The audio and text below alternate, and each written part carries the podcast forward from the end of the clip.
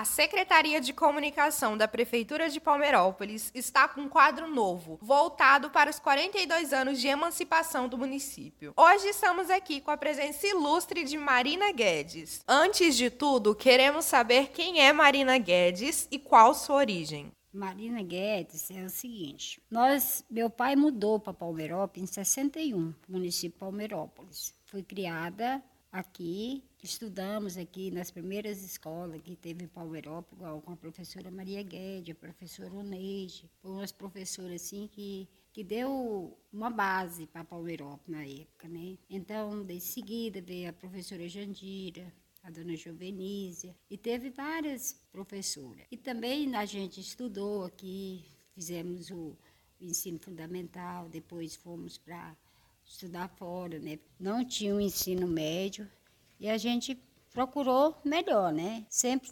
atenta, porque Palmeirópolis é uma cidade que a gente ama muito, que a gente viu ela nascer e crescer. Então tem muita coisa, a história de Palmeirópolis é muito grande. Nesse período, eu fui vereadora há quatro anos, depois eu fui secretária de Educação por 13 anos aqui em Palmeirópolis.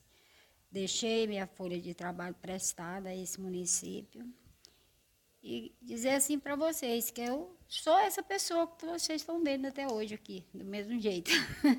Como foi ser a primeira vereadora mulher de Palmeirópolis? Não, o desafio de candidato a vereador é muito grande, né? Porque são vários candidatos. E a gente tem que correr atrás, tem, é uma luta muito grande. Na época eu tive muita dificuldade, porque a primeira mulher de Palmeirópolis que se candidatou aqui foi eu, né? Eu tive muita dificuldade, mas graças a Deus foi muito bem abençoada. Eu tirei em primeiro lugar nos votos.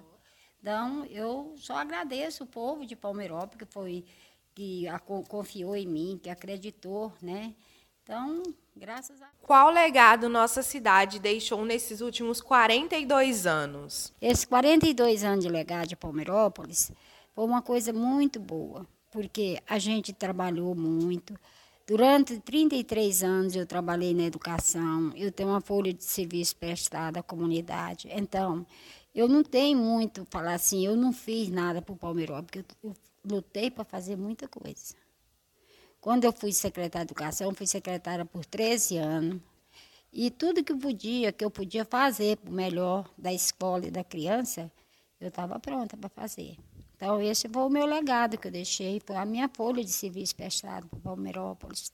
E eu só quero dizer assim, o meu legado é isso, é meu trabalho que eu apreciei, minha, minha folha de trabalho, a minha conquista com as famílias de Palmeirópolis. Conta pra gente uma história de Palmeirópolis bem antiga. A primeira história de Palmeirópolis que mais me tocou foi na emancipação da cidade.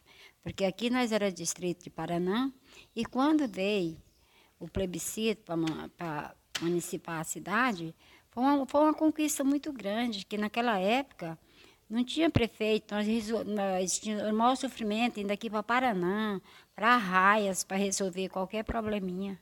Era muito difícil. A gente tinha problema, a, a educação aqui, você vê que daqui para Goiânia é muito longe. Você tinha que resolver as coisas tudo era em Goiânia, ou então Iruaçu que era o núcleo da merenda escolar, era o Uruaçu.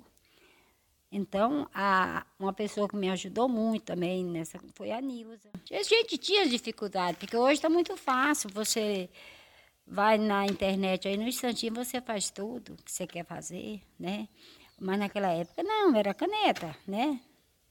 Não era fácil. Mas isso foi muito bom. E Palmeirópolis, eu acho assim, a história de Palmeirópolis é muito boa.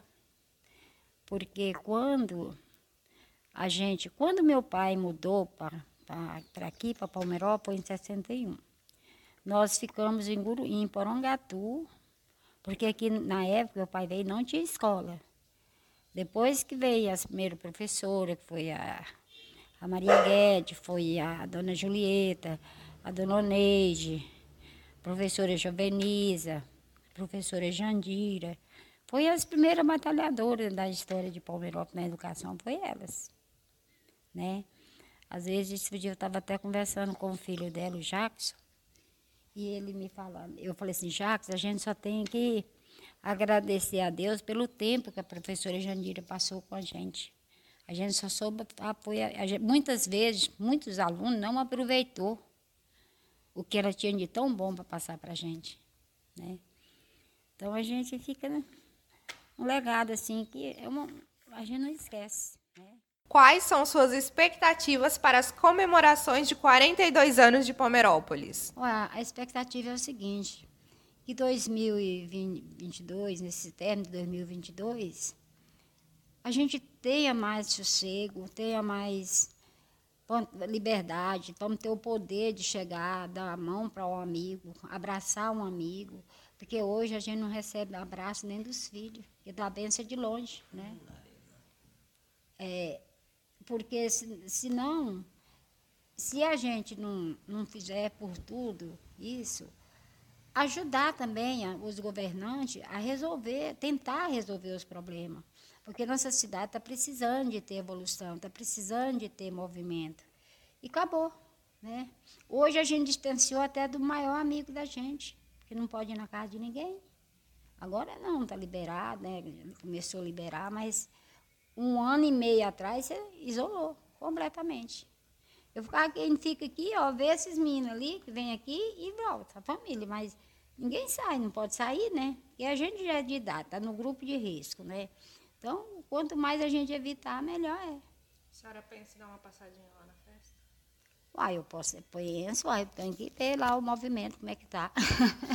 Pelo menos durante o dia eu vou. Agora de noite é difícil.